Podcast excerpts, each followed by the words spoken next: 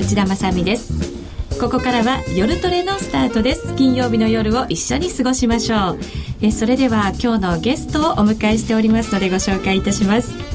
一般のトレーダー向けセミナー在 FX などのコラムでも人気です。戦う女持田由紀子さんです。よろしくお願いします。よろしくお願いします。お願いします。そしてその持田さんの師匠です。小竹寛治さんよろしくお願いいたしますこの3人が揃いました。今日のテーマは相場で食っていくということパート3になります。人気シリーズになりまして 3回目を迎えました。リスナーの皆さんのおかげです。ありがとうございます。ありがとうございます。相場で本気で食べていこうと考えている方に必ず聞いていただきたい。20年運用で食ってきた人間が語る相場のプロフェッショナル論です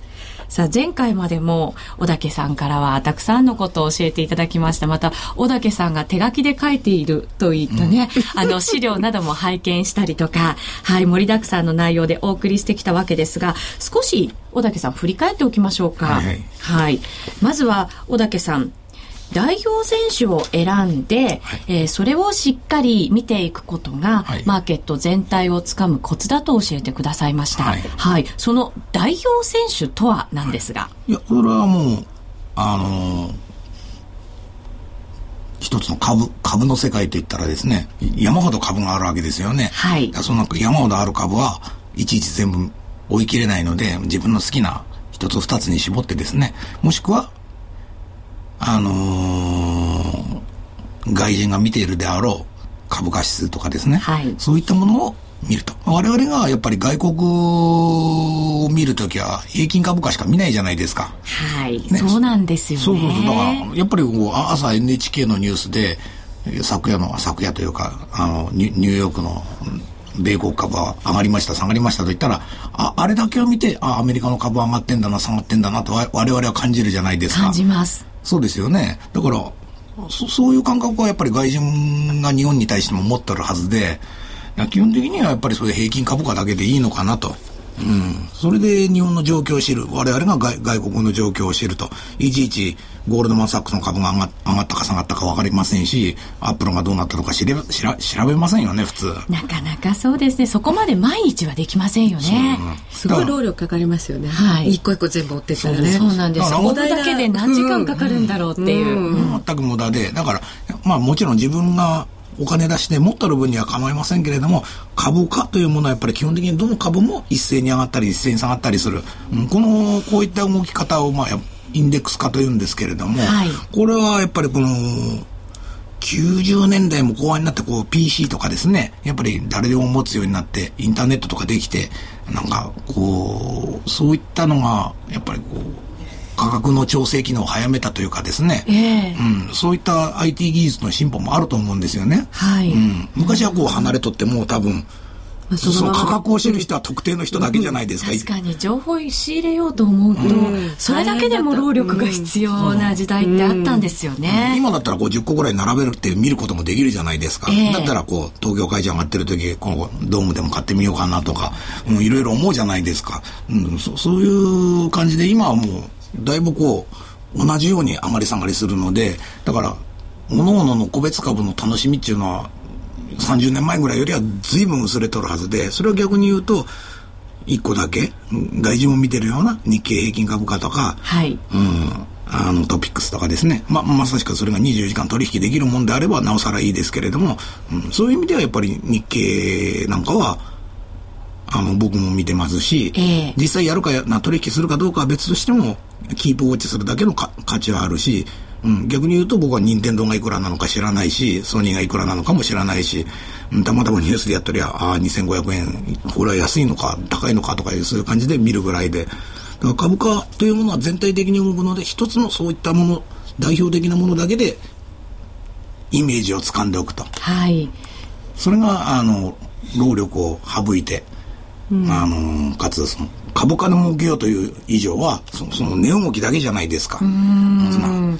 そうですね。あの投資家の方って本当に勉強家の方が多くて、毎日いろんなもちろん新聞も読むし雑誌も読むし、ネットも調べて、ね、いろんな株価も見ててやられてる方多いと思いますけれど、でも本当は絞って労力を別なところで使っていった方がいいわけですよね。はい、えー、今指数のことを伺いましたが金利そして為替商品なども伺ってその代表選手も全て見ておけば他のことにもっと労力が使えるよというのを、はい、先週までいただいたお話でした。はい、えー、今日はそれをさらに実践的なお話で、えー、頂戴していきたいと思いますので、ぜひリスナーの皆さんも参考にしてください。はい、えー、そして、そのお話をいただいて、途中には FX プライムのプライムチャレンジをもっと楽しむためのコーナーももちろんあります。えー、そしてこの番組、ツイッターや番組ブログでご意見、ご質問随時受け付けております。番組の中でも使わせていただきます。さあ、今日もたくさん頂戴しておりますので、えー、ご紹介しましょう。えー、ひさと04さんからいただきました。小竹さんも3回目になると放送的な喋り方になってきたね。内容が分かりやすいねといただきました。小竹さん、はい、お褒めの言葉頂戴しております。ということは昔は分かりにくかったのかしら？徐々に良くなってるということ、まあ、何が言いたかったのか分からなかったのかもしれないですね最初の頃はね。ね えー、っとその他にもたくさんいただいておりますね「こんばんは」という皆さんご挨拶のコメントをまず入れてくださっているようです。えー、そして為替もまた動いておりますのでちょっとここでレートも入れておきましょう。まずドル円ですが82円56銭から57銭。ユーロ円が109円35銭から39銭、えー、そして為替の中では代表選手として小竹さんが選んでくださったユーロドルですよね。うん、1.3254から4、えっ、ー、と、1.3245から47あたりということになっています。小竹さん、えー、今週振り返っていただくと、ちょっとこう、為替含めて株の動きも少し流れ変わってきましたか、はい、そうですね。だから、あのーちょっとあの先週からあの株なんかがちょっと小動きになりだしたんですよ。はい。ボラティリティが小さくなってきている、うん、値段は高いんですけれども、例えば日経だったら1万円乗っけてきて、落ち着いてきたのか、それまで散々こう、窓開けてボンボンボンと上がってきてたのに、はい、まあ勢いも激しかったのに、ちょっと上値追いの勢いがなくなってきたんですよね。あの出来高も少し今週末にかけては少なくなってきてましたよね。値幅も少ないし、ええ、ただ高いところにいるから、まあ市場的には安心感はあるじゃないですか。だから、だけども、あの、ちょっとあの、欧州とかアメリカの方から、そろそろ、利上げ早めた方がいいんじゃないかとか、出口戦略がとかいう話が出てきて、ちょっと金、今まで金融緩和でちょっとサポートされてた面がちょっと剥げてきたんで、はい、ちょっと、そういった株とかですね、あの、コモディティみたいなリスク商品に、これ以上高いとこ突っ込んでっていいのかなという、ちょっと、ちょっとした不安感が水曜日ぐらいから出てきてますね。はい、うん、えー日経平均が落ちてますというコメントが入ってきてます。うん、小竹さん、手元のパソコンで、今先物の動きいかがでしょうか？安いです。あのー、東京時間は9900円台だったんですけど、はい、今が9860円まで突っ込んで、その安いあたりうろうろしてて、まあ明らかに昼間より下のレベルで。で、欧州入り、昨日の欧州時間入った時に、どう東証株とかアメリカ株落ちたんですよ。はい、で、日経も落ちたんですよ。で、それと同じようなことが今日も起こるんじゃないかと思って、みんなこう詐欺方向に構えてたら、うん、最初上がったんですよ。それでみんなショートカバーさせられて、えー、うん、それがやっぱりこう、夕方6時半ぐらい回ってから、やっぱり昨日と同じように欧州株リードして下げてるんですよね。えーうん、ドイツが今、あ0.5%うんうん、そしてフランスが0点こちらも5%ぐらいの下げでしょうか、うん、ん安い状況が続いてますよね、うん、これでもどうですか？またヨーロッパの国債の利回りがちょっと上昇してきてますよね。まあちょっと一時期はちょっと安心しすぎて、えー、だったのがその反動が来て、うん、であと今足元の短期金利が上がりそうだということで金利高のバイアスがすごくかかってるんで、はい、えーんでちょっとあのそういう臭いところのあのポルトガルとかアイルランドとかそういったのはまた金利上がってきてるという感じでギリシャもまた10年債とか18%とかになってきて。そうですね、うん、ちょっと前のあのリスク回避の動きが再びまた来てしまったっていう感じも少しするんですけど、ね、ただ株なんか見てるとまだしっかり上昇トレンドは保ってるわけですよね。まだあのそのこうトレンドのササポートは割れてないので、えー、上昇にはありますけれどもやっぱりここ2週間10日ぐらいこう上値で張り付いとった分がちょっとステージダウンした分だけ不安はありますよね、ちょっと最近見慣れてないこの9800円とかちょっと忘れてるレベルじゃないですか、はい、確かにレベル的には絶対水準としたら9800円なんかお釣りが来るぐらいみんなありがたいはずなのにやっぱりちょっと下がってきたら上げが早かった分だけ、ちょっと明日朝起きたら9500円割れてんじゃねえかとかいう、そういうふうに感じられるような動き方ですよね。そうですね。うん、これ、今、コメントにも年度末だもんなという書き込みいただいてるんですね。そういうのも絡んできてるんですか？うんまあ、毎年年度末にはそういうしょあの利益確定売りとか処分売り出る出ると言いながら、なんか妙に、ね、年度末高いので、毎年毎年。はい、うんドル円もこの時期なんか円のリパートリーが出るとか言いながらですね。でももう、あの、年度末の本当の年度末になると違いますよね、動きはね。あんま関係ないんじゃないでしょうか。えー、うん。えー、さあそんな判断も今日はいただきながら進めていきましょう。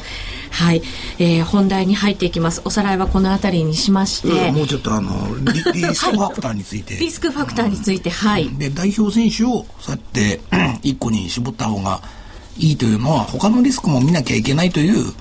ニーズがあるわけですよ。そうですね。ねそうかそうか。たくさんある中から代表に絞るということは、うん、他に見なきゃいけないものがあるからこそなんですよね。じゃあその他に見なきゃいけないものとはになりますが。はい、だから今、最初に言ったのは株の例じゃないですか。はい、で為替、別のリスクネイジャーで為替というのもありますと。だから為替は皆さん見とるように、ポンド円とかユーロ円とか、ユーロドルとか、ユーロポンドとか、カレンシーのコンビネーションの数だけ山ほどあるわけじゃないですか。組み合わせようと思えば山ほどありますよね。そうそう山ほどありますよね。えー、大円だって30個以上あるじゃないですか。全部は終えません。そうそうね。で、どれ見てもやっぱり大円だってユーロ円、大円にしたってですね、ユーロ円、ポンド円、オージ円、まあ多少のジグザグがあったにしても結局同じ方向に向いてるわけですよ。だからそういうのをひとまとめにしましょうという話で。はい。それはユーロドルでいいっておっしゃってましたね。為替には2つの見方があって、はい、ドル中心の見方と、はい、まあ我々日本人だからっていうのもあるけありますけど、まあ、あの、円中心という感じで。だから今、あの、後で話しますけど、なんかリリスクがどうのこうのとかいうような時はやっぱり円中心の動きになるんですよね。そうすると円の代表選手ということで、ユーロ円か、まあドル円でもいいんですけど、はい、その辺を見ておくと。うん。で、あんまりそんな、あのー、やっぱり為替の基本はドルですから、はいうん、じゃあ何が一番取引量でかくて世界中が気にしてるかって言ったらユーロドルのレートなんですよね。うん、日本人はユーロもドルも関係ないから、まあいくら為替やっとると言ってもユーロドルも知らない人もいるかもしれないんですよね。だけどもユーロドルがやっぱり王様なんですよ。だから何もなければユーロドルを見ると。で、やっぱりうん、ユーロ円落ちるときユーロドルも落ちますからね、激しく。えっ、ー、と、通貨ペアだけじゃなくて、ドルインデックスは見とくべきですよね、というコメントをいただいていますが、いかがですか？ああ、そのドルインデックスと同じような役割がユーロドルは果たしているんで、確かにドルインデックスの方が、まあ、あの、人には説明しやすくて、いいんですけれども、じゃあ、ユーロドルのレベルとドルインデックスのレベルはどちらが世の中いっぱい知ってますか？と言ったら、圧倒的にユーロドルのレートの方であって、はい、えー、ですんで、やっぱりユーロドルだけでいいんじゃないかなと思います。あのユーロドルが下がってるというのは、ドルが上がってる時じゃないですか。はい、その時はドルインデックス確実に上がりますからね、えー、7割か6割入ってるはずですから。うんだから、ユーロドルでいいんじゃないでしょうか。ユーロドルで大丈夫と。はい。いや、無駄だとは言いませんけれども、うん、ドルインデックスは、こう、こぼこぼ、瞬時にこう、アップデートししてんのかな？見たことないですけど。してるしてる。してるの、うん、取引もされてるんだよね。多分、うん、出てるってこと見たことないけど。直接やってる人はあんまり多くはないよね。やっぱり普通に、ユーロドルとかでやってる人の方が多いんじゃないですかね。なるほど、結局ポジション作るのも切るのもサクッとできるやつが流動性あるやつが一番やりやすいやつで、はい。えー、流動性という意味ではやっぱりユーロドルが圧倒的に楽ですよね。うん、はい、為替はユーロドル。そして金利商品も、はい、でまただから一応このあの違うリスクネイチャーで言ったら今度はこのコモディティという世界もあってですね、はい。コモディティというのはやっぱりいろいろありますけれども普通はドル建て。あのききゴールドとか。はい。あのまず貴金属ゴールドシルバープラチナとかみたいな、そういったものから始まってあとはあのー使ったらなくなるものフードエナジーというやつですね。だからあの食料品とあのーエネルギー。はい。あのガスとか石油とか、うん、そういったものでそれもよく見るとやっぱり同じような動きしてんですよ。うん金がガーッと上がる時は原油も上がってるわけですし、うん、だから全部見る必要はなくてだからそれはもう原油だけでいいと。原油だけでははいいこれはやっぱりドル建ての方がもちろんいいわけですよね。そうですね。プライベートみたいなじゃなくてってことです そうよね。ですよね。うん。金利はアメリカの国債。でもう一つのリスクネイチャーというので、金利というのがありますと、はい。で金利はなんかあんまり動かんと思ってる人が多いかもしれませんけれどもやっぱり金利はあの価格でう動くのであの結構チキチキと動いたりするんですよ、はい。でこれは非常に株価とかあの為替と関連、関連が強いのでこれは見ておかないと次に何が起こってるのかがわからない、うん、で金利はいっぱいそれこそ通貨の数ありますし期限がいっぱいあるじゃないですか。3ヶ月とか、はい。1週間とか1年とか5年とか10年とか、ええ。うん、だからそれは国の数かけるあその通貨の数かける期間の数とか言ってたらキリがないので、はい。うん、まあ普通の人はドルの短期金利か僕の場合はドルの10年債だけ見てると、うんそれの上げ下げだけこれを見ると。上がった下がっただけ。水準とかは特に必要ないんですか、そうですね。もう水水準はもう長い目で、例えば今金融緩和が行われてるとか、これから出口戦略だとか、そういう1週間とか2週間の話、1ヶ月の話をする分にはそういう水準気にしたらいいですけれども、我々みたいなこのデイトレードおよび、持っても、一晩ぐらいとかですね、あ明日のこの仕様にかけようぐらいの程度だったら、結局、今から上がるか下がるか、今高いところにいるかどうかだけが問題であって、えー例えば今日なんかこう、昨日と同じでこう、株が下がってきてるんですよね。はいで、この株の下げが本格的か、例えば日経がね、今1万えー9885円なんですけど、これ売ってっていいのかどうか、例えば東京時間は9800円でないと思ったら、ここ売るの怖いじゃないですか。はいうん売ってっていいかどうか判断するときは、金利とか為替を見るんですよね。でき今、金利はもあの価格ベースでは今一番高いところにいるわけですよ。先週株が高かった分、債券がずっと安かったんですよ。はい。うん、そでの金利が上昇。金利は低下そう、あ低下ですね。逆ですね。ごめんなさい。はい。でだからここれを見ると比較的安心して株は売っていけるのかなという判断ができるわけ。うん金利も為替も見てで株が売れるかどうか安心して売れるかどうかを考えるそうです、そうです例えばドル円なんかでもひ昼間ちょっと戻ったじゃないですか。はい昨日の夜にゴールドマン・サックスがなんか79円まで行くとか言ってわーっとか言って みんなパニックったけどでもで朝一東京でもわーっと9時前に売ったんですけれどもなんかカチンときてかれてちゃったよね。50銭以上戻されたじゃないですか、はい。うん、めくりの方が強力で,、うん、でめくりの方が強力でですねでこの後結局またドル円が下がってきてここから売ってっていいかどうかがやっぱりみんな一番知りたいんですよね。知りたいです、うん、ここからね、はい。うん。まためくられるんじゃないかと思ったら怖いから。で何を判断にするかといったら、うん、株はまだ中途半端にしか下げてませんけれども、うん、金利商品見たら一番高いところにいるから、うん、これはリスク回避だと思って売ってきゃいいんですよ。ドル円なんか。ね。この国債の金利、まあ、価格ですよね、金利国債の動きが、大竹さん一番最初に見るものだって前回そんなお話しされてましたよね。うん、ここがなんか大きなポイントの一つですよね。これでもあのーリスナーの皆さんの中でも大体こう代表選手を今まで、えーなんとなく選んで見てきたという方もいらっしゃると思うんですだからそうやね。って今言ったリスクファクター4つの中で、ええ。各々見見るまあし瞬時に見なくてもいいですけど例えば、はい自分がなんかポジション持ってる時とか1日に1回見るぐらいの癖があればいいですけれども、一番なんか僕から見ておかしいと思うのはやっぱこう俺は為替だとかいうそういうそういうふうに書いてあるこうブログとか、はい。しそういう情報雑誌が多いわけですよ。確かに俺は株だとか。はい。うんなんかこうみんなブツブツ分けちゃって、俺は本当に株だ、為替だってそこで戦ったりとか、意味のわからないことはよくありますよね。それが戦って意味が好きなのかもしれそうないで。すね。僕なんかからすると、こういう金利動向とか、ええ原因はどうなってるかとかわからないで、為替が語れるのかなとか思うんですよ。もうそそそういう状態であるのに、なんか、俺は原油トレーダーだとか、そそんなこと言ってるんで、アホじゃなかろうかとか思いますよね。確かにそうですよね。うん意外に多いんですよ。うんだから逆に言うと、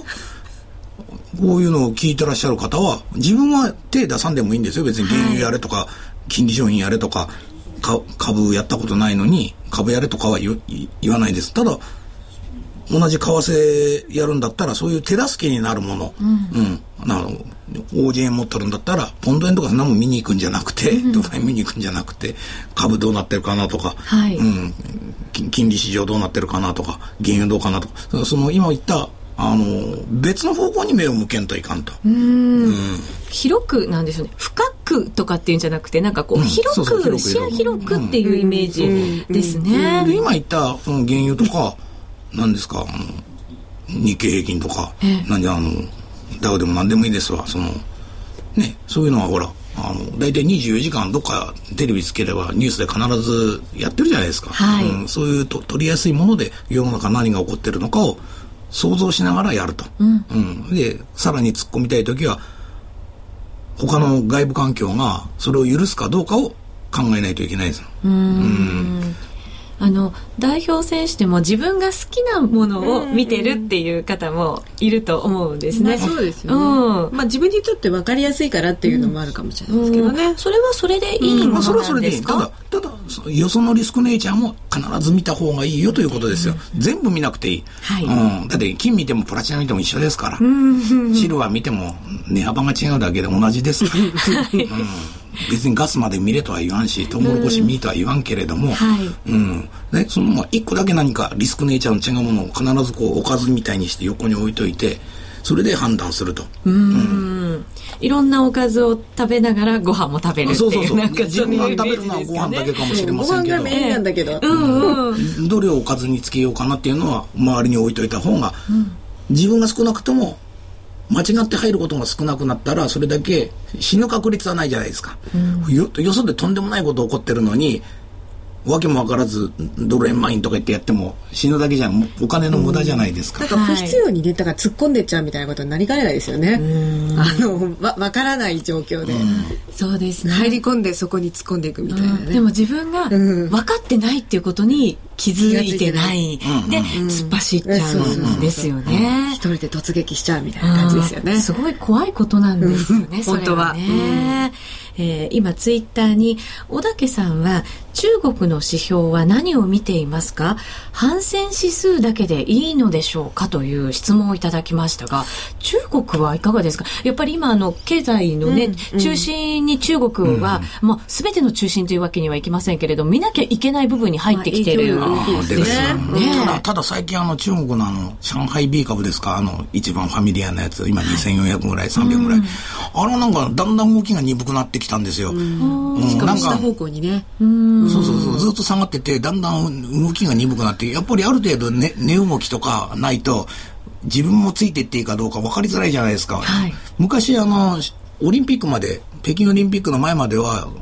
6銭とかやってて、毎日その上げ下げがアジア市場を動かしたし、結局日本株とかインド株もそれにつられて、え結局お、その後にから始まる欧州株とかもつられたんですけど、今本当に値動きが狭いんですよ。中国がどうしちゃったのか。うん。景気悪いのかなと思うぐらいになんか全然値幅がなくて、景気が悪い時っていうのはそういう値幅が出づらかったりするんですか？いや、悪ければ悪いなりでガスッと下がったりするじゃないですか。ええそういうイメージなんですけど、うん判断に迷ってるとか、うん、だからあんま動いてないってことなのかもしれない。お金が動いてないか、昔はほらなんか変なおむ一時期の日本のバブルみたいに変なおばちゃんみたいなのも別に取引所でやってるなんか姿あったじゃないですか。あああいう感じじゃなくなってきたんじゃないんですかね。うん。だからそういう意味では なんか中国は大事なんですけれども、ええ。この今その上海 B 株のところの2000台のしかも2500より下にいる間はなんか非常に面白くない動きしてんですようんだから逆に言うと参考にならないというか、昔は確かにひしこいて見てたんですよ。はい。あのーあの中国株オープンが10時半ですか、うん、そういう時になったらわーっと日本日本株もこうやって動き出してですね。そうですよね、うん、私も今でも必死で見てますよ、うん、今なんか面白くないんですよ。面白い。うん。ねでも昨日なんかはやっぱり中国の PMI で結構いろんなマーケットが振らされましたよね。中国はやっぱ経済指標はでかいですよね。あそこがやっぱりスローダウンしたりしたら、一日切る国多いですね、そうそうそう。結局は回り回って 全部に効いてきますからね。まあでも見ておかないきゃいけない一つですよねあ全然全然中国の経済指標は大事ですよ、でも確かにその日経がこうグワンって、ね、寄り付き結構上がること多いじゃないですか、はい、でダーッと上がってても10時半に始まった後の中国株が特に上海指数とかなんかこう下げたらやっぱ日経の上げもやっぱ止まりますよね。うん。それはね。そうなんですよね、うん、そういうやっぱり相関関係というものが非常に重要なのかと思いますがツイッターに、えー、情勢の変化が厳し激しく、えー、相関性も判断しづらいご時世なのですがというつぶやきをいただきました。それで、あの、話の第2幕なんですけど。第2幕、ここからいよいよですね。うん、基本的な、やっぱり相関性というのが必ずあって、うん、それが、あの、毎日はワークしてるわけではないんですけれども、やっぱ基本は頭に入れておかなくてはいけないんであって、例えばこの今リスクネイチャー4つ言ったうちの、例えば金利と株っていうのは、価格が反対方向に動くんですよ。はい。うん、株要は、自分が100円持っとったら、債券買うか、株券買うか、という選択みたいなもんだと思えば、お金がないんだったら債券売って、その捻出した金で株を買うみたいな発想だと考えれば、うん、あの、投資という意味では、真逆にやってますよね。うん、ということはもう、債券価格と株株株価っていうのはこう反対方向に基本的に動くと。これは長期的に見てもそうだし、あの、毎日こう1分足単位で見てもやっぱりそうなってるんですよ。1分足単位で見てもそうなんですね、うん、債券はチキチキ動いてるじゃないですか、はい、まあ円債の場合はそんなにあんまりダイ あのダイナミックじゃないんですけど、えー、例えばアメリカの今アメリカの国債上がってて株が下がってるとか、はい、それが1ポイントずつこういう感じでチキチキチキチキとこうまた先でななっていくわけですよそれが毎日毎日積もり重なって、えー、1日の終わりにはこうなったこうなったってあるわけでだから結局その基本的な動きを金利と株価のそういう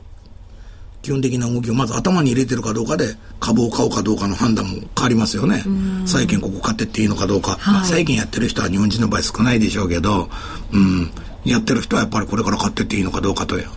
判断、株が安くなければ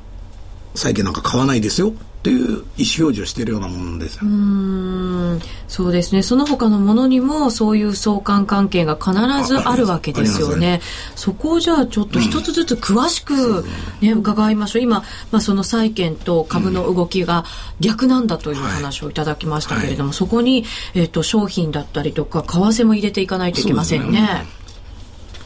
で、商品、商品の場合はですね、先ほど言ったようにドル建てで見てますと、これは 昔からのこの あの 傾向なんですけれども、はい、ドル建てのコモディティというのは基本的にもうドルと反対の方向にあると。ドル建てのコモディティは、ドルと逆に動くんですか、はい、ドルのか要はドルで立っとるんで、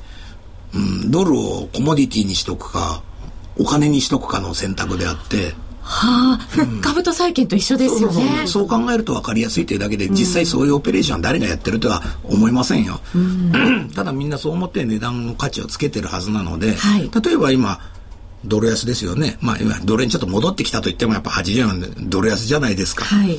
ねこのユーロの1.3とか1.4もドル安じゃないですか。こういう時はもうあの今言ってるのは長い話ですよ。年単位の話ですよ、うん、こういう時はどう考えても金、金も1600とか1700じゃない、原油100じゃないですか。もうそういうことになると、もう食料品がだいぶ下がってきたと言っても、歴史的にはもう、ね、うん、10年前の2倍も3倍もするわけじゃないですか。そうなんですよね。うん、だからもう、ドルが弱い時は、どうしても商品は上がってしまうと。うん、だからあの、この間、半年、1年前までやっとった QE2 というのは、あれ、明確なドル安政策ですから、はい、ドル安にしたおかげで、原油をまた100ドル超えて、あのー、ほとんどの商品上がったよね。金もそれで1900までいったわけだから、そうですね、で結局それで一番困るのはほらあのお金のない国で。新興国だったりしますよね、うん、ね去年のアラブの春なんか間違いなくそのせいですよね。そうそうそう副産物ですよね完全にね。食べれなくなるわけですよ、はい、うん、でおかげでしかもドル安いわけでしょ。購入できる量が少なくなるあげくに物価が高くなるわけでしょ。新興国大体ドルペックだから、うん、そうなんですよ、ね、辛いですよね、うん、だから余計ひどいわけでだからそそういうので散々あえて中東とかアフリカとかでみんな冷えとか言って言ってるから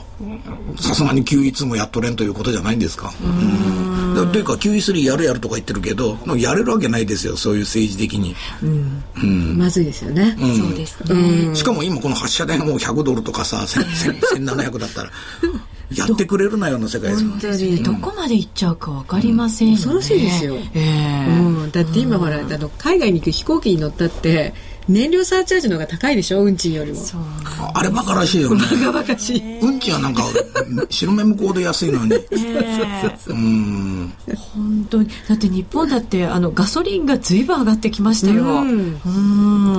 そうですね。円安だから余計そういう要因がありますよね。本当にそうですね。それはだから、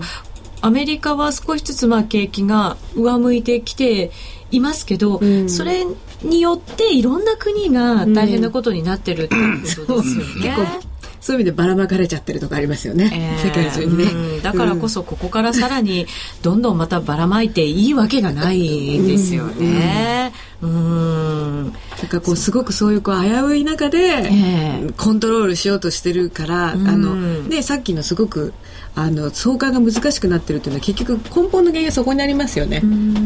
通常じゃないことやってるからあのなんか普通のオーソドックスなこうなんていうのかな相関が見えにくくなってるというかね。うん、うん。さあその相関関係なんですけれど、いやもう一つ。はい、うん、だからその今コモディティの話したんで、はい、コモディティまで来ました、うん、コモディティとじゃあこの株価の関係を考えてみましょうと、はい、そうなんです、うん、だからコモディティと株価はコモディティのは要は原材料じゃないですか。カッパーにしても、はい、アルミにしても、えー、コモディティというのはドルだってみんな、うん、うん、そういったのは結局株価が高いということはそれだけ利益も出て、うん、経営するのに余力があるっていうことじゃないですか。じゃあ高くなっても、うん。買っていけるしたくさん買える。そうそう。それは今、うん、経済の一面から解説してるんですけど、はい、要はこれだけ原油が高くてもやっていけるんだぞという現れなんですよ、はい、だから原油価格や金価格要するにコモディティの値段と株価は同じ方向に動くんですようんネガティブな見方をするとあのもっと高くてあのあのこれだけ高くてもあの、もうやっていけないという感じのところまで株価が下がるぐらい、ダメージを受けるところまでじゃないと、もうコモディティは下がらないと。はい、逆に言うと、今度株価が下がってきたら企業経営体力なくなるじゃないですか。体力がなくなったら、その、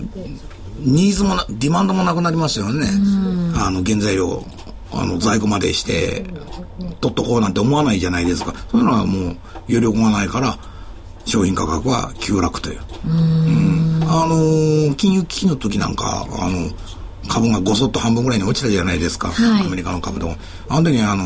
原油も147までいってたのに、33まで落ちたしね。うん、うん、誰も買わなくなるとあっという間に落ちますよと。うん、ただ、その、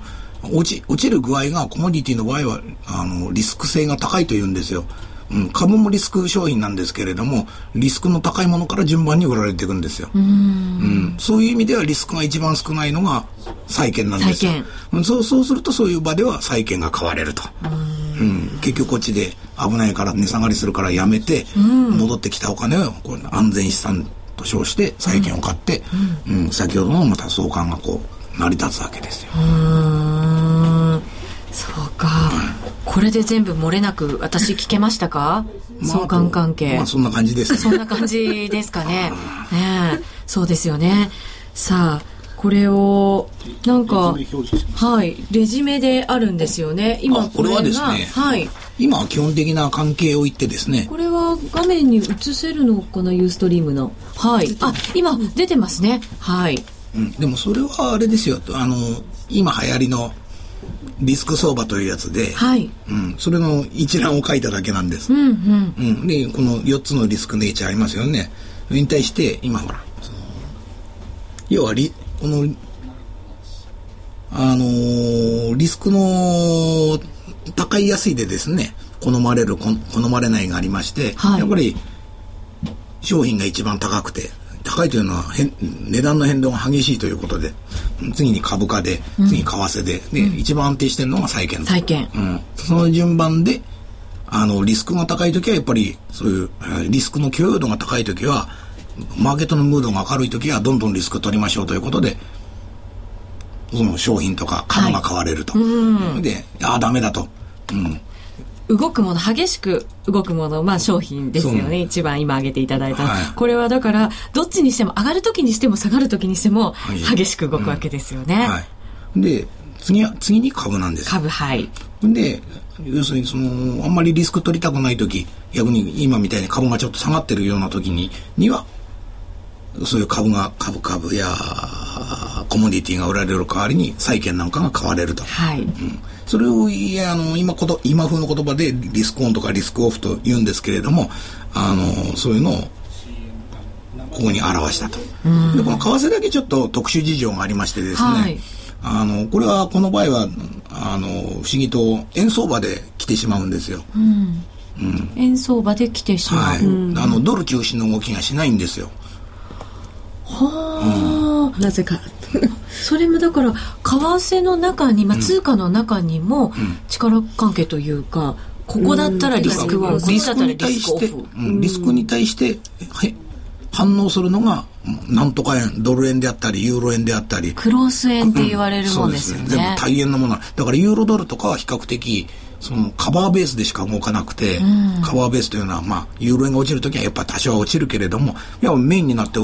上げ下げするのはポンド円とかユーロ円であったりして、うん、あのドル円であったりしてなななぜかドル中心じゃなくなるんですよ。円中心になるんですね、うん。うん、これには一つの背景があって、ええ。解説してあげてよ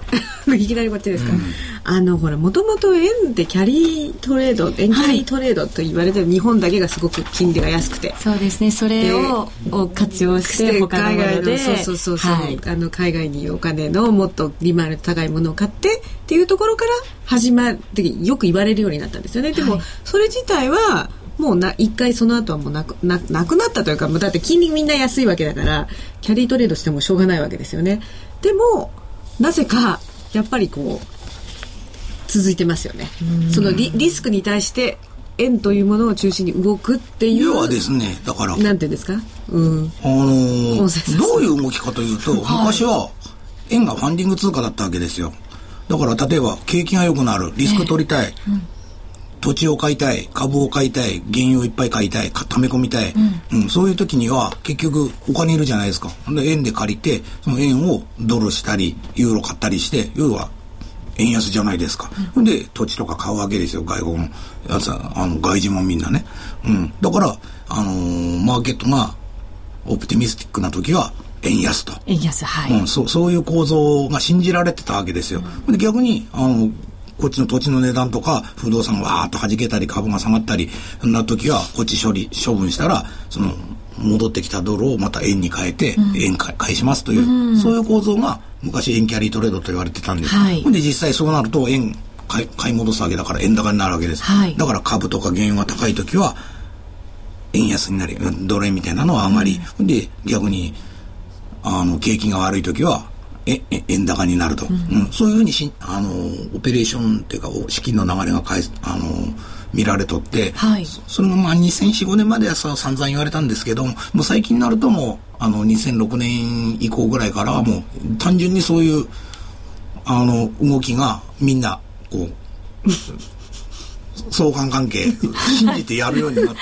それがもうだからそうだからっていうことでトレードされちゃうわけですね。みんながそう思ってるから。思ってるから。そうそうそうそう。株が上がってるから。実態じゃなくて、うん、はあそこにはもう実態はないのにみんながそう思ってるからそうだったからそうなってるっていう。例えばここ2か月でだから76円から84円まで上がってきた時には、えー円安だからといって株買うんですよ。そうですよね。まさに、特に東京市場なんかはもうまさにそんな感じですもんね。理由がそこだけですよね。それだけ。だから、その別にキャリートレードをやってるかどうかと関係なく、そういうもんだからというものなんですよ。うん、はあ、うん、そうか。うんえー、小竹さんの説明が以前よりも分かりやすい。助かります。先ほど聞きました、えー、小竹さんの自由にマイペースでお願いしますという、はい、応援コメントなどがたくさん入っております。番組の後半でもまだまだ小竹さんの話いただきます、えー、ここでお知らせです。アップストアの無料ファイナンスアプリで3月6日時点で人気1位を獲得 FX プライムの FX トレードアプリ、プライムアプリ S に今度は Android 版が誕生しました。シンプルとスピードを追求したプライムアプリ S は場所を選ばず瞬時に本格的な FX トレードが可能。簡単操作で将来の値動きを予測してくれるあのパッと見テクニカルももちろん搭載されています。iPhone でも Android でもご利用いただけるプライムアプリ S。詳しくは Ustream をご覧の方は画面上のバナーをクリックしてください。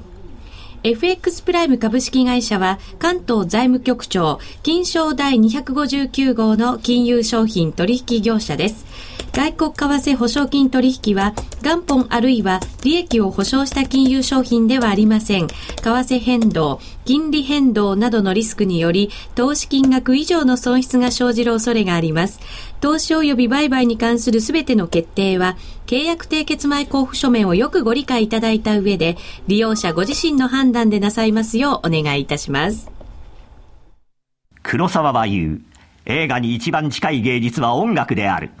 数々の名作を生み出した巨匠の音楽や効果音へのこだわりを描いた黒沢明音の世界。黒沢監督生誕100年に発売です。CD2625 円。お求めは全国の書店またはラジオ日経0335838300まで。お届け返品などはご注文の際にお尋ねください。ダウンロード版1890円もご用意。ラジオ日経ホームページをご覧ください。金井さやかの90日で仕上げる TOEIC テストステップバイステップコーチングの CD が完成しました。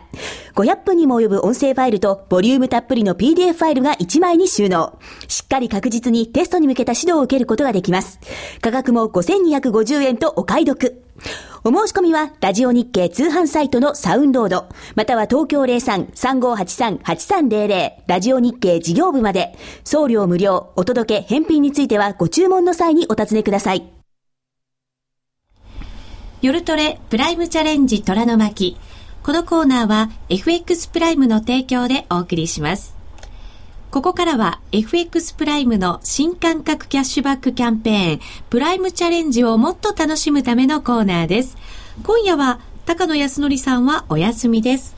えー、ナビゲーター、FX プライムマーケッツ部の原田敦さんにご登場いただきましょう。原田さん。はい、もしもし。こんばんは。こんばんは。よろしくお願いいたします。よろしくお願いいたします。えー、後ほどたくさんのアドバイスいただきますのでよろしくお願いいたします。こちらこそよろしくお願いいたします。さあ、まずはプライムチャレンジとはですが、毎週 FX プライムが指定する取扱い商品、通貨ペアを1回でもお取引いただくと、キャッシュバックのチャンスが発生する抽選ゲームに参加できます。ちなみに、来週のプライムチャレンジの対象商品は、選べる外貨、通貨ペアは、米ドル円となっています。原田さん、はい、まずは今週の動きからおさらいしておきたいんですが、はい、えー、前半と後半ではずいぶん動きが変わりましたね。そうですね。あの、まず、まあ、週の前半ではまずドル円がやはり84円に乗っけたと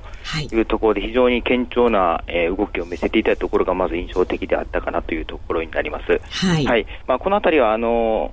まあ、米国債、米10年国債のですね、利回りが、まあ、約半年ぶりぐらいの、えー、高水準まで上がったというところが一つ背景にあったように見受けられまして、まあ、ドル円、このまま、えー、上昇するのかなと思ったんですが、まあ、週の半ば以降ですね、ちょっとまた状況が変わってきたというところですね。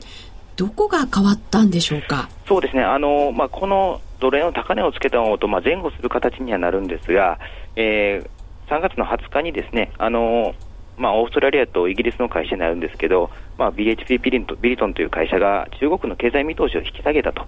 いうところで、ですね今度あの、オーストラリアドル、まあ、資源国通貨なんですけど、この通貨が、えー、貿易相手国である中国の経済見通しが悪くなったということで、急速に下落する形になりました。はい、でこれで、まああのまあ、今まで、まあ、いわゆるリスク先行、まあという形の動きだったものでですね、一旦収束して、まあ、利食い売りと、まあ、一方ではストップロスを巻き込みながらですね、えっ、ー、と、5ドルは、えー、今週、えー、週の後半にかけて非常に大きな下落をすることになります。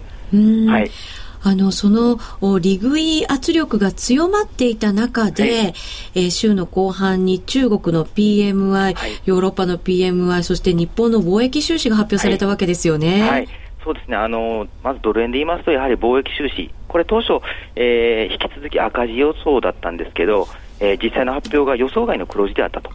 いうところで、ですね今まで、えー、日本の貿易収支が赤字になったというところで、えー、海外の方たちの円売りが非常に目立っていたんですが、これが今度黒字になったというところで、えー、一点円買いに切り替わったというところが一つ大きなポイントかなというところで、まずドル円に関しては、えー、84円つけたところからは、一気に下落ムードが強まったというところで、えー、あります。で、はい、一方、オーストラリアドルに関しては、あの先ほどの、えー、資源大手の中国の見通し引き下げの後ですね、えー、中国の経済指標も弱かった。で、昨日に言えば、えーと、ヨーロッパの数字も今度弱かったというところで、一気に、えーまあ、つい最近まであったようなリスク回避モードが強まったことで、今度、オーストラリアドルが下げて、えー、ドル買い、円買いというリスク回避の動きがどれも、えー、そのままあの、まあ、83円台から82円台でという形で、南下するような動きになりました。うん、あの一気になんか昨日の夜あたりですね動きましたので、はい、これがポジション調整なのかそれとも流れが大きく切り替わってしまったのかと考えていらっしゃる方多いと思うんですよね。はい、迷われてると思いますが。はいそうですね、あの非常にこのあたり、まあ、我々あのプレイヤーサイドでもですねあの意見が分かれてまして、あの特にドル円なんかは、これはおしめだという見方がある一方で、まだ、えー、やはり80円を天井に再度下落するだろうということで、若干見方は分かれております。はい、えー、一方であの、オーストラリアドルですね、こちらは資源国通貨ということで、えーと、比較的一回動き出すとですねなかなか止まらないという傾向は見て取れますので、はい、あの現状、また欧州債務懸念というようなところもあのくすぶってまいりましたので、えー、ややリスク回避ムード、まあ、結果的にオーストラリアドルでいうと、どちらかというと、売り基調が強まったのかなと見てる方が見てる人間の多いですね。はい。このでも、5ドルの動きから始まったような感じがしますので、ちょっとその他のクロス円なんかにとっても、上値を抑える要因になりそうですね。そうですね。あのー、全体的に、あのー、まあ、この一連の動きの中で、やはりオーストラリアドルなんかはむしろ牽引役で、えー、リスク先行の動きを、えー、引っ張ってたところがありますので、えー、これがあの、まあ、牽引役が逆に足を引っ張るような形に今、展開してしまっている以上ですね、あの当然ユーロなんかも今、また上値の重い展開になってしまっておりますし、えー、結果的に黒線はあの重い状況下で、ここに来てドル円もちょっと、えー、辛抱できずにちょっと下がってきたというところがありますので、ちょっと黒線は動きは上値重い感じですね。はい。えー、そういった意味では来週のポイントを、はい、教えていただかないといけませんね。はいえー、月末になります。また期末になります。そうですね。あの、ま、えー、来週末が3月の30日ということで、まあ、日本の多くの企業のか、企業さんの、いわゆる、えー、期末決算週、まあ、あの来週末でいわゆる本決算というところが多いかと思うので、まあ、一般的にこの期末週というのはよく動くと言われてまして、で、まあ、あの、なんとなくイメージとして期末週は円高になるというようなイメージが、えー、多い傾向にはあ多いと思われているんですけど、実際にはですね、はい、資金回収で、えー、っとまあ、いわゆるその海外に投資したものを全部円買いに転換するので円買いになると言われてはいるんですが、はい、実際にはもう、まあ、あの今週とか先週ぐらいまである程度目処がついていてですね、えー、最終週というのはどちらかといえば思ったよりは円安に動くようなケースが実際には多かったりするんですね。確かにリパトリ、そんなぎりぎりにはやらないのかもしれませんね、うん、そうです確かにあの決算の2日前に慌てるような会社さんはちょっと大変かなという気もしますので、はい、そういう意味で言いますとあの実際あの最終週というのはどちらかといえばレパトリというよりはもうある程度もうそれも手当が済んでいるのであの円安に向かう傾向が、えー、過去何年かは見て取れますね。はい。えー、その他ポイントは、えー、経済指標の発表なども月末ですから、それなりにありますよね。そうですね。あの、もうこれだという目玉というよりは細かくと多くいくつかあるんですけど、えっ、ー、と、まあ、数字的にはその住宅関連の数字が26、27日とアメリカの数字があるというのはあるんですが、はい、えー、その他に、まあ、あと、個人的に気になっているのは、26日にバーナンキ FRB 議長の講演が予定されておりますので、はい、えー、現状ですね、あの FRB、いわゆるアメリカの中央銀行の金融政策で、2014年末まで、いわゆるこの今の低金利を、えー、据え置きしますよという話をしていたのがですね、えー、最近、あのアメリカの経済費用、非常に好調なものが続いておりますので、あの一部の要人から、これは、えーと、利下げあ、利上げの時期が早められるのではないかとか、えーと、追加緩和は申しませんよといったあの強気なコメントが聞こえておりますので、はい、まあ、もし、まあ、来週のバーナンキ議長の発言とかでですね、まあ、あのどちらかといえば、ハト派、あの慎重なスタンスの方ではあるんですが、その慎重なスタンスが若干でも弱くなって、えーとまあ、ちょっと利上げに対して前向きですとか、あの追加緩和に関してあの、まあ、後退するような発言があればですね、えーと、一気にこう利上げムードが高まってくるといいますか、とい。うところでドル買いが進む可能性というのはありますね、はい、あと29日の日に日本の3月の上旬の貿易収支が発表になるんですよね、またこれ、ちょっと注目集めそうですね、うん、まあ、そうですね、あのこのあたり、あのまあ昨日あ今週の動きもありましたので、当然あの、国内もありますけど、やはり海外の方でのあの注目の方が実は高かったりもしますので、えー、はい、あのこのあたりもあの一つ注意かなという気がします。はい、ありがとうございます。はい、えー、ちなみに今週分のプライムチャレンジ抽選ゲームの権利取り、これまだ間に合うんですよね。そうですね。あの明日の朝まであの取引が行われておりますので、はい、あのまだその取引最終時間まであのやっていただけますので、はい。えー、取引期間は明日の3月24日土曜日午前5時59分までとなっています。午前、朝の5時59分です。お急ぎください。はい、なお、今週のプライムチャレンジは対象商品が選べる外貨通貨ペアは5ドル円、ニュージーランドドル円です。はい、えー、いかがでしょう今晩のポイント、超短期のトレードのポイントとなりますが。そうですね、もう、まあ、週末ということになるんですが、えっ、ー、と、あと30分ちょっとでですね、あの、発表されるんですが、アメリカの新築住宅販売件数というのが予定されています。はい、えー先ほどの、まあ、IFRB のいや金融政策のお話も差し上げましたが、えーまあ、住宅関連の数字というのがですねあのちょっと日本あのアメリカの経済指標の中では若干まだ改善傾向が見られないというところでですね、あのこちらの方の数字、住宅関連の数字があの改善が見て取れるようになってくれば、いよいよ FRB がといいますか FOMC の方で、えー、金融政策の方の利上げのタイミングを見直す可能性が出てくるというあの注目されている部分でございますので、まあ、あの本日の新築住宅販売件数の数字以下によってはまた利上げ懸念が高まる、あ利上げあの期待ですね、利上げ期待が高まる可能性があるのかなというところですね。はい、はい、原田さんありがとうございました、はい、ありがとうございます。えー、今晩のナビゲーターは FX プライムマーケッツ部の原田敦さんでした。夜トレプライムチャレンジ虎の巻。このコーナーは FX プライムの提供でお送りしました。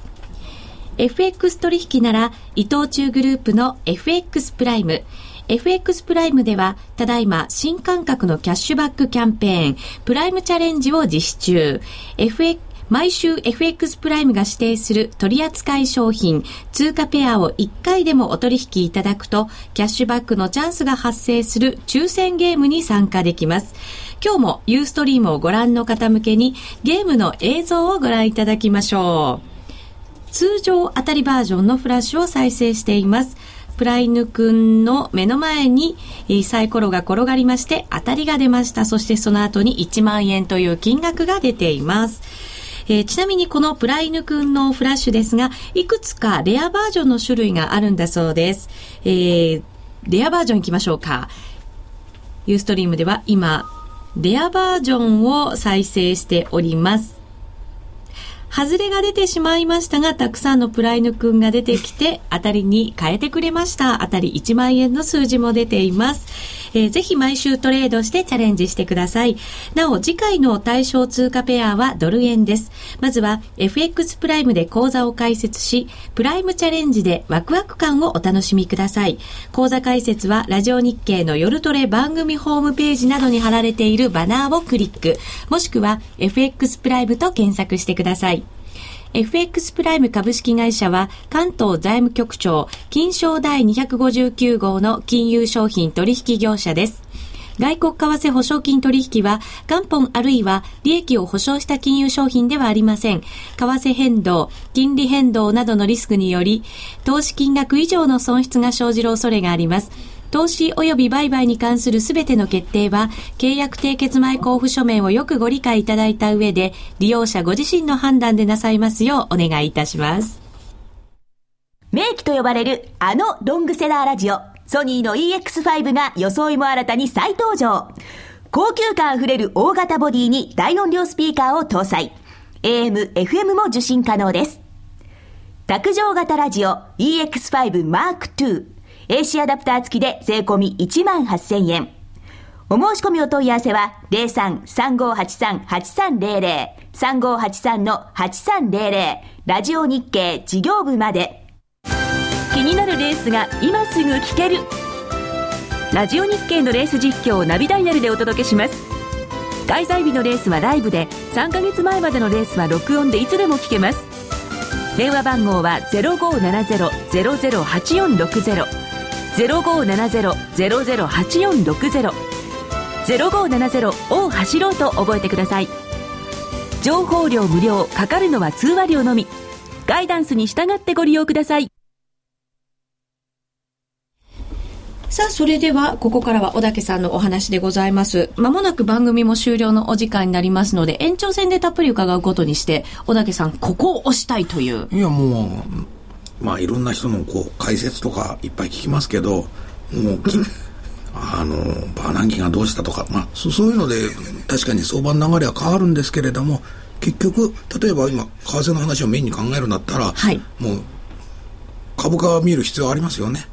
うん、リアリアルタイムというか同時並行的に。ありますね、うん、だからどんな理由貿易赤字だろうがバナンキが何言おうが株が落ちてる時はドル円は絶対ユーロ円もそうだけど下がるんですよ、はい、そういうもんもんなんです。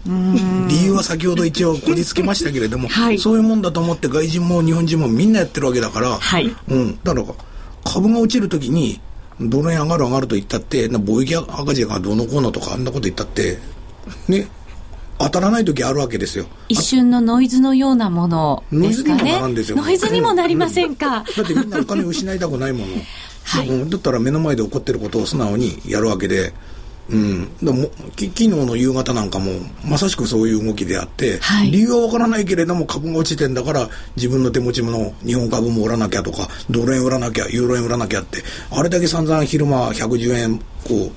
サポートしてですね、強力だったのに、抜けたらあっさり108円台までいったし。一気に巻き戻した感じありましたよね。うん、だからそんなもん、あの、そういう外部環境がそれを許さないわけで、はい、うん、そこに何言ったってダメなんですよ。うん,、だからやっぱり相場やってる以上は、相場をきっちり、